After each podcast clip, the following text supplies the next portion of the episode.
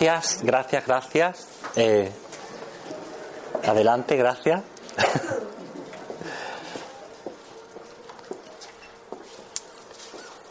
Eh, pues por venir a escucharme, eh, porque a todos los que tenemos algo que decir, pues nos encanta que haya personas que quieran, que quieran escucharnos. En este caso, vamos a hablar sobre el camino interior. ¿Se me escucha bien? ¿Sí? Bien. el camino interior recorre la ruta de regreso hacia tu verdadero ser. En la vida realmente todos pensamos que es un camino y, todos pensamos que es un camino de ida, cuando en realidad eh, no deja de ser un camino de vuelta. Es más, yo siempre defiendo la idea de que la vida no es un camino, son dos caminos. Uno que es el que tiene que ver con nuestras experiencias, con las cosas que nos ocurren a diario en nuestra vida, y otro que es un camino interno, que es cómo esas experiencias nos van transformando y nos van dirigiendo hacia quienes eh, nosotros verdaderamente somos. Porque al final la vida tiene un único cometido, y es que nuestra alma cumpla su plan. Eh, y su plan está codificado de alguna forma que interfiere con nuestra mente racional y no permite que se despliegue de la manera en la que está eh, planeado desde un principio. Entonces, eh, por eso nos ocurren experiencias que al final nos terminan empujando en esa dirección. Cuando nos enfrentamos a diferentes desafíos de nuestra vida, en realidad es la forma que la vida tiene de empujarnos en una dirección de regreso hacia quienes nosotros somos verdaderamente. Antes de continuar, me gustaría eh, compartir con vosotros un pequeño vídeo y que me digáis qué os parece. Bueno, ¿qué os ha parecido? ¿Verdad? Esta cita de Pau Casals nos trae a un momento en el que eh, verdaderamente como seres humanos se nos está planteando un desafío enorme, porque vivimos una vida en la que continuamente se nos está recordando cómo no tenemos que ser, cómo tenemos que cambiar para encajar en un mundo que es cada vez más artificial. Eh, y si nos pensamos bien, eso es lo que estamos creando. Estamos creando un mundo cada vez más artificial, más desnaturalizado, cada vez tenemos menos contacto con la naturaleza, cada vez nos sentimos menos parte de esa naturaleza y eso se está trasladando también a nosotros como especie humana. Cada vez tratamos de ser más artificiales, cada vez tratamos de ser menos nosotros mismos y encajar más con todos los patrones, con todos los estereotipos y con todos los estándares que la sociedad eh, trata de vendernos, la sociedad que hemos creado nosotros. No hay nadie que nos esté tratando de vender nada, nos lo estamos vendiendo nosotros mismos, nosotros somos partícipes de este mundo tan artificial que estamos creando. Si nos vamos, por ejemplo, a las culturas eh, que viven en contacto con la naturaleza, a las tribus más eh, eh, antiguas que todavía no, se han, no han entrado en la civilización tal y como nosotros la, entendemos, encontramos una enorme sabiduría porque ellos conviven directamente y se ven a sí mismos como parte de la naturaleza. Se ven como seres perfectos que están interactuando dentro de un mundo y que han venido a ser ellos mismos, no han venido a ser nadie eh, diferente a eso. En África, por ejemplo, en la isla del Togo, hay una eh, cultura que tiene una forma eh, muy peculiar de darle la bienvenida a cada nuevo ser que viene a este mundo. Las mujeres de la tribu se reúnen con la madre y con el recién nacido y se adentran en el bosque, en la selva. Y todas se ponen alrededor del niño para sentir su alma y de pronto, en medio del silencio, una de ellas entona un sonido musical. A este sonido se le une otro sonido de otra madre, se le une otro más y otro más y otro más, hasta que al final, entre todas las mujeres, componen una canción que es única para esa persona que acaba de venir a este mundo. Cuando llegan momentos especiales de la vida de esa persona, de ese ser, como su cumpleaños, como su entrada a la edad adulta, como cualquier otro momento importante de su existencia, la comunidad se reúne y vuelve a cantar esa canción. Si el niño enferma o se porta mal, en lugar de medicarlo o de castigarlo, lo que hacen es ponerse alrededor del niño y cantarle su canción para recordarle quién es. Entonces la canción se termina convirtiendo en una forma de apoyar el viaje de ese ser a lo largo de esta vida. Cuando la persona muere, la comunidad canta la canción por última vez y ya no se vuelve a cantar nunca más.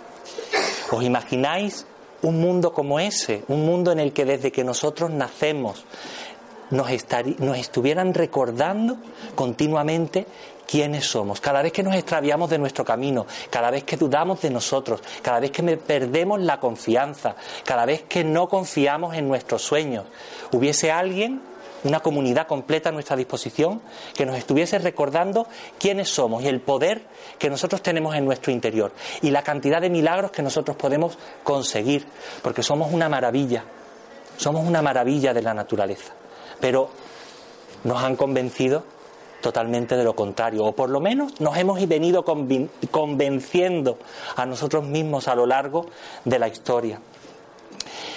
Hemos creado una sociedad en la que la educación, como decía en la cita, se basa en embutirles a los niños, en calzarles una cantidad enorme de conocimiento que al final no les sirve absolutamente de nada, porque junto a ese conocimiento se les está recordando continuamente cómo tienen que ser y cómo no ser ellos mismos o ellas mismas, esos niños. Obviamente, esto no pasa siempre. Hay personas que afortunadamente encuentran eh, su voz interior, su música interna, muy temprano en su vida. Hay una historia que cuenta eh, Sir Ken Robinson.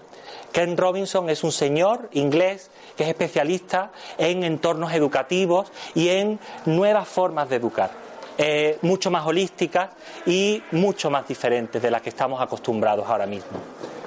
Él cuenta una historia en su libro de una niña que, eh, como cualquier niña, o cualquier niño de, de esta época, de, esta, de este momento, pues no le iba bien en la escuela.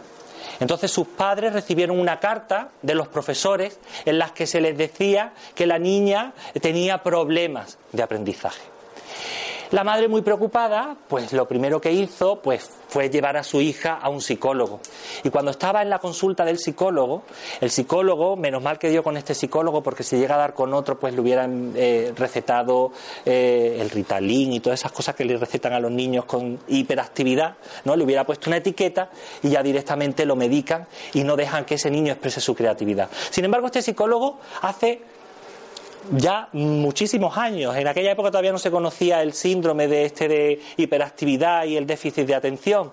Le dijo a la niña, mm, eh, tenemos que salir tu mamá y yo un momentito a hablar en privado. ¿No te importa? Y la niña dijo, no, no me importa.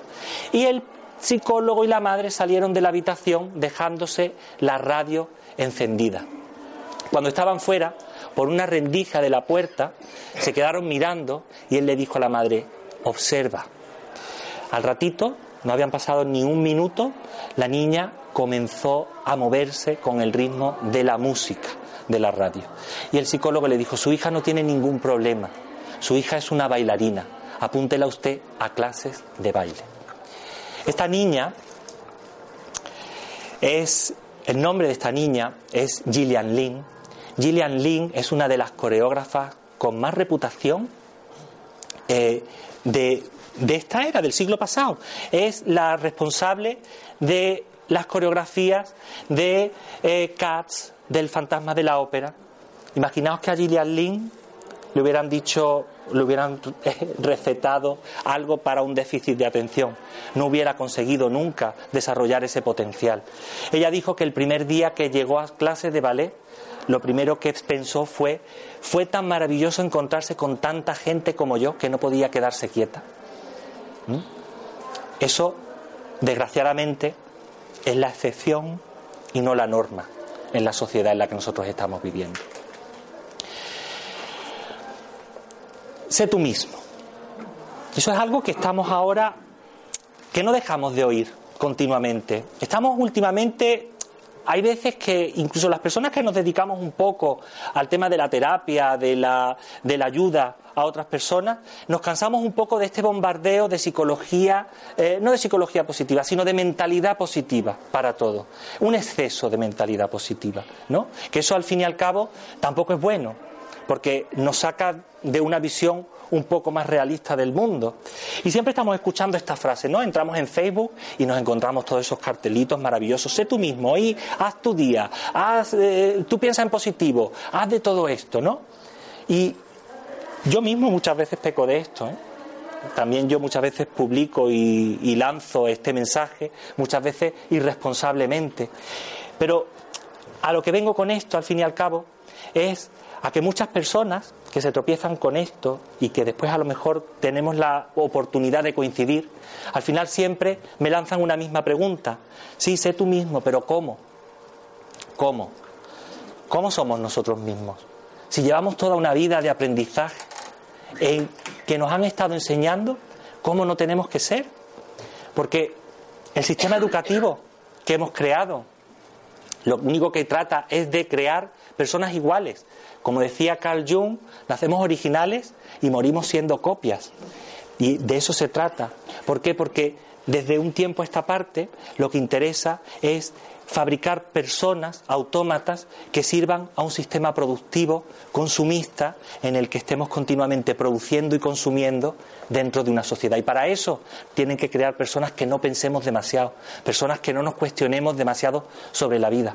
¿No? Entonces, por eso tenemos el sistema educativo que tenemos, porque tenemos que encajar dentro de un sistema productivo. Formamos parte de esa granja productiva que es eh, toda este, esta sociedad capitalista y todo este mundo eh, consumista que creamos y al que pertenecemos.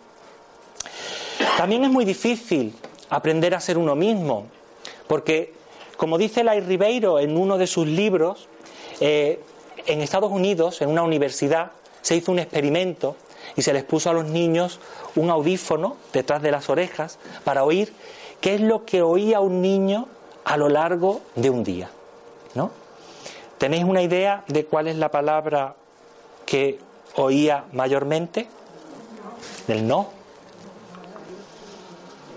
Un niño hasta los ocho años de edad oye cien mil veces la palabra no. Cien mil veces es una media de unas treinta y pico veces al día en la que un niño está recibiendo una orden de cómo no tiene que ser, de cómo no tiene que comportarse, de cómo no tiene que hablar, de cómo no tiene que moverse.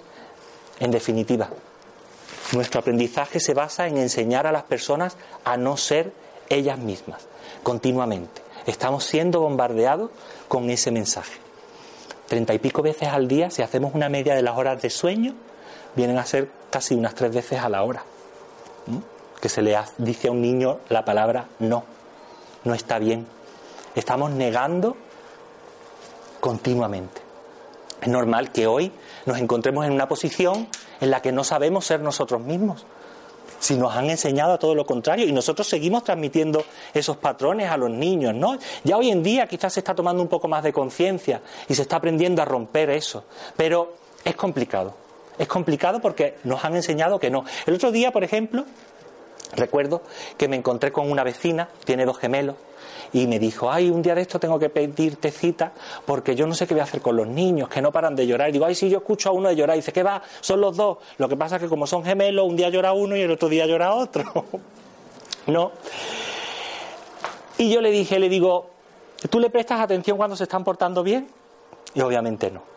Cuando se están portando bien, como estoy en la gloria, como no estoy escuchando ningún llanto, no estoy escuchando a nadie de portarse mal, pues el niño está ahí tranquilito, ni le presto atención. Pero en el momento en el que el niño hace algo, en el que yo no estoy de acuerdo, yo no estoy conforme, directamente le lanzo la palabra no. ¿no? eso ocurre. Eso ocurre, digamos lo que digamos, ocurre en los colegios, en las familias, por muy entrenados y por muy eh, conscientes que seamos, Normalmente tendemos a prestar siempre más atención a lo negativo que a lo positivo que está haciendo una persona. Con nuestras parejas, con todo, ¿eh? Nos pasa absolutamente con todo.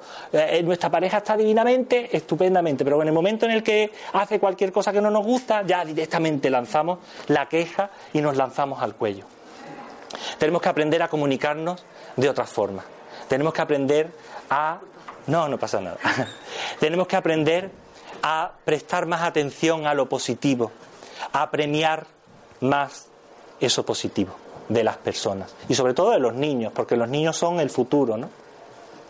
Tenemos que aprender a cambiar nuestra eh, eh, nuestra visión de la vida y tenemos que aprender a darnos cuenta de que el no hay veces que enseña, pero en exceso lo único que consigue es reprimir, crear personas infelices y mantener un sistema que a la vista está, se está volviendo completamente insostenible.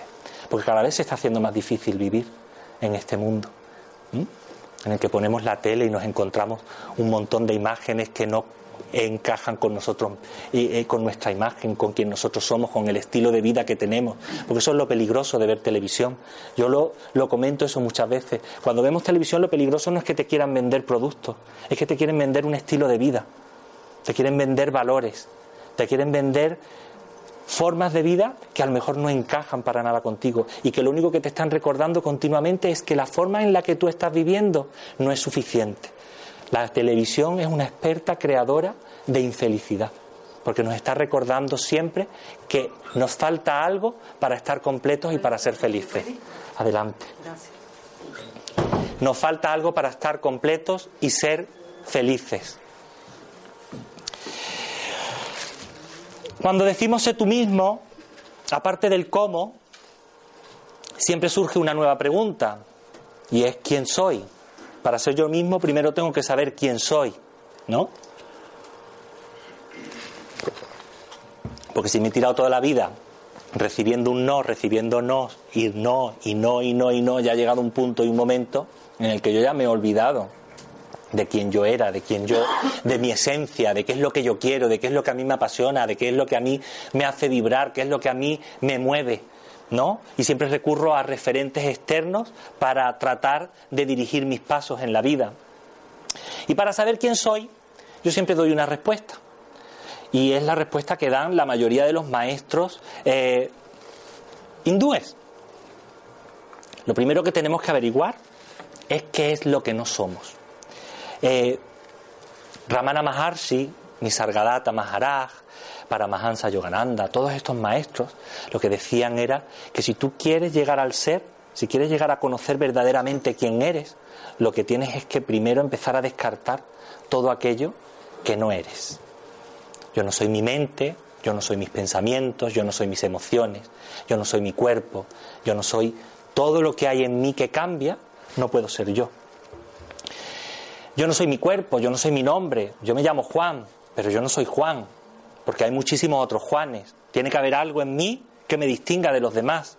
Tiene que haber algo diferente que me haga ser yo diferente de los demás.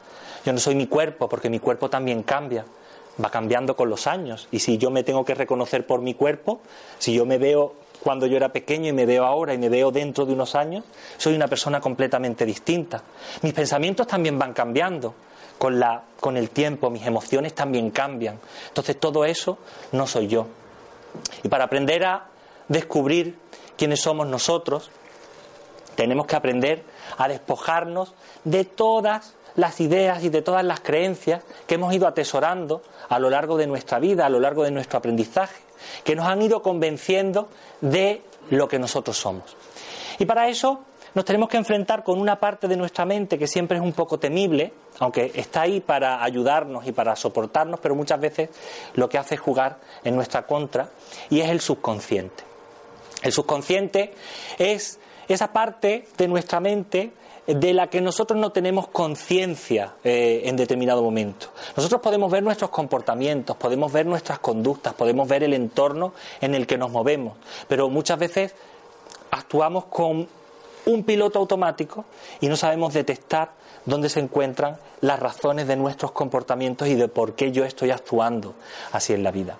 El subconsciente, eh, el problema que tiene es que ahí entra todo va entrando todos los aprendizajes que nosotros vamos teniendo y que vamos interiorizando y se van mezclando unos con otros. Yo lo comparo un poco con el cajón ese que todos tenemos en casa, donde echamos las llaves, donde echamos eh, ese papel que no queremos que se pierda, el ticket de un electrodoméstico que hemos comprado, donde vamos echando todo ese tipo de cosas y ahí está todo.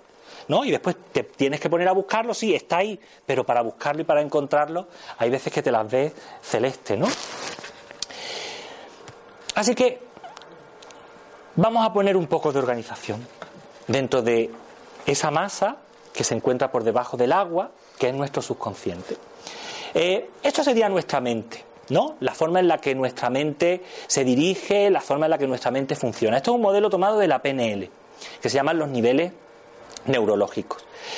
Y vemos que por encima del agua, que es la puntita del iceberg, que es esa parte pequeña que mm, pensamos que es el iceberg, pero el iceberg debajo hay una masa mucho más enorme, pues nos vamos a encontrar con lo consciente, que como hemos dicho es nuestro entorno y nuestras conductas. Nuestro entorno son las personas con las que nos relacionamos, los lugares en los que nos movemos, etcétera. Y nuestras conductas pues son las cosas que nosotros hacemos. Cuando nosotros vemos a una persona, podemos ver de dónde viene, con quién se mueve, con quién anda y también podemos ver cómo se comporta. Lo que muchas veces podemos adivinar es por qué se ha comportado de esa forma. Todo eso está en el subconsciente. Muchas veces emitimos juicios sobre los demás de acuerdo a sus conductas, cuando en realidad lo único que estamos viendo es simplemente un momento en el que esa persona está emitiendo un comportamiento. ¿No? Nos pasa continuamente, nos podemos encontrar con una persona que puede tener un comportamiento antipático hacia nosotros y directamente la etiquetamos. Es que una persona es una amargada, es un amargado, eh, es un antipático, es un borde. Directamente le ponemos la etiqueta. A lo mejor esa persona, el resto de sus días, es una persona fantástica, maravillosa y ese día preciso en el que tú te la has encontrado, pues ha tenido un mal momento o justo acababa de salir del dentista o le acaban de dar una mala noticia o cualquier otra cosa que le ha hecho que en ese momento tuviera esa respuesta hacia ti que no fuese la más adecuada. Pero nosotros directamente intuimos todo lo que hay dentro de esa persona, lo sacamos de una conducta completamente descontextualizada y fuera. Y lo mismo que hacemos con los demás, lo hacemos también con nosotros. Muchas veces nos etiquetamos por nuestras conductas, por nuestros comportamientos, por el entorno en el que nos estamos moviendo. Y si nos fijamos, de aquí, de todo esto, la identidad, que es quien yo soy, o al menos quien yo creo que yo soy, es solamente una parte. Pero nosotros tendemos a identificarnos con el entorno, con las conductas, con las capacidades, con nuestras creencias y valores, con nuestro propósito, con todo lo demás. Y sin embargo, solamente hay una parte de esa franja, de todo lo que hay ahí dentro de nuestro subconsciente, que es lo que va a arrojar un poco de información sobre quién nosotros somos realmente. Así que tenemos que aprender a desidentificarnos de todo lo demás. Tenemos que aprender a ir quitando esas capas de la cebolla, porque la identidad, si nos fijamos, está en un nivel bastante profundo y tiene encima un montón de capas que van a facilitar o a impedir que quien nosotros seamos se manifieste y se exprese en el mundo de una forma genuina y de una forma verdadera y auténtica. Así que vamos a ir haciendo un pequeño repaso por cada una de esas capas para ir desidentificándonos de todo aquello que pensamos que somos, pero que no somos en realidad.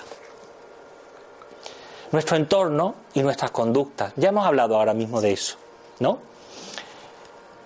El entorno en el que nosotros vivimos no somos nosotros, obviamente. Hemos escuchado muchas veces la frase de dime con quién andas y te diré quién eres. ¿Eso es verdad? No. No siempre. ¿No? No siempre. La persona es una cosa y con quien se mueve es otra completamente distinta. El entorno de donde provenimos es algo completamente separado de nosotros. Está claro que nuestro entorno va a ejercer una presión y va a ejercer una influencia en nosotros. Pero el problema es cuando nosotros nos creemos que somos el lugar del que provenimos. Y eso nos podemos ir. Cuando yo estudiaba en la universidad, una de las asignaturas que, más me gustaban era la de la psicología de la eh, drogadicción Y entonces se hablaba de por qué muchas personas, eh, si los factores por los que una persona terminaba siendo adicto eran internos o externos. Y había una de las teorías que apoyaba que muchos de los factores que influían en que una persona terminase cayendo en el mundo de las drogas era el entorno en el que lo rodeaba. Pero no porque se criase en un entorno en el que la droga estuviese disponible, sino por la presión que las miradas de las otras personas ejercen sobre ti por pertenecer ahí. Directamente ya te están viendo como una persona que pertenece a determinado barrio, que pertenece a determinado colectivo, y eso ejerce una presión importantísima en la personalidad y en la conducta de la persona. La persona puede llegar a terminar creyéndose que es el entorno en el que ha crecido. Y sin embargo nos encontramos también que dentro de este mismo tipo de barrios hay muchísimas personas que no se creen eso y que son capaces de salir adelante y de ir en contra de la norma del lugar en el que se han criado. Por lo tanto, no somos nuestro entorno, no somos las personas que nos rodean, no somos eh, el lugar en el que nos hemos criado, no somos por ser catalanes, no somos tacaños, por ser sevillanos no somos de otra forma, por ser de donde seamos no somos de determinada manera. Somos personas individuales que nos comportamos de acuerdo muchas veces al entorno en el que nos estamos moviendo. Pero cuando cambiamos de contexto y cuando cambiamos de entorno, somos capaces de cambiar nuestro comportamiento y de expresar otras partes de nosotros que quizá dentro de ese espacio no somos capaces de expresar.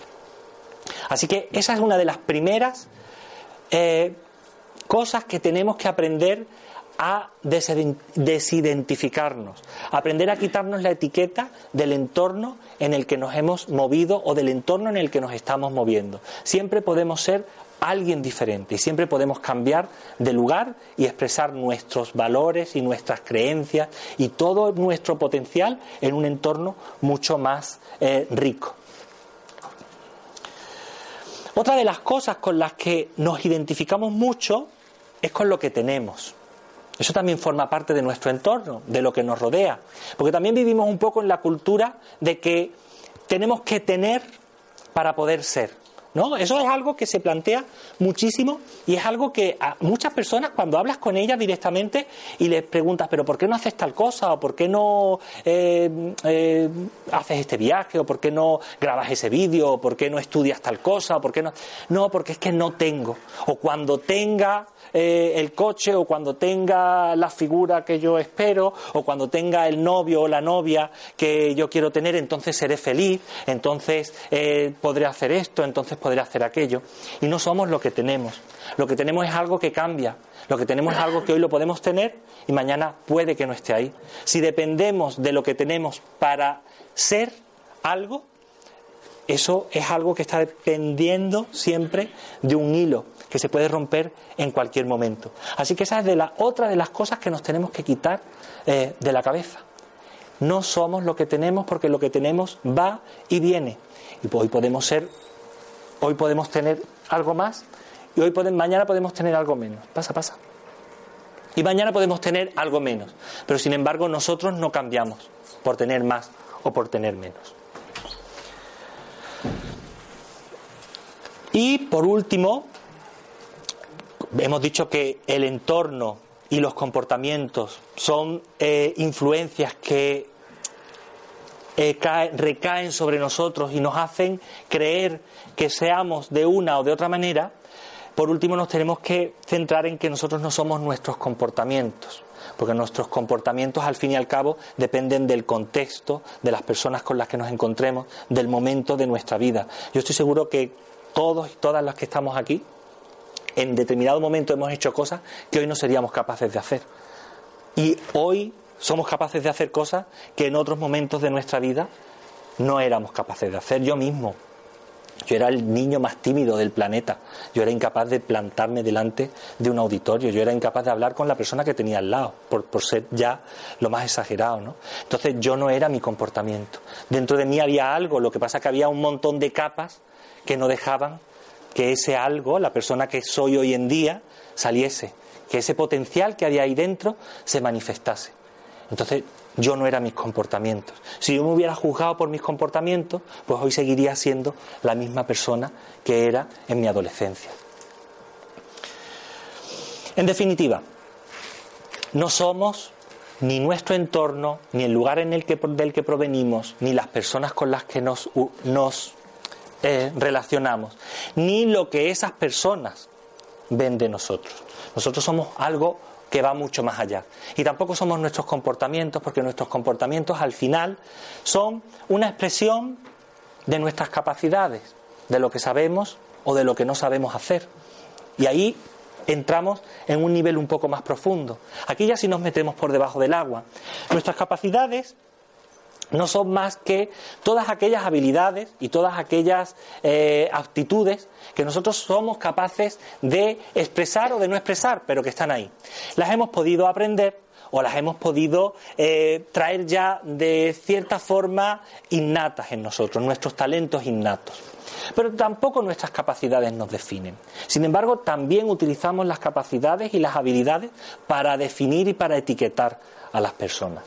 Interminablemente estamos siempre, cuando un niño es capaz de hacer algo, directamente lo etiquetamos eh, como que es un niño muy listo, que es un niño estupendo, que es un niño muy...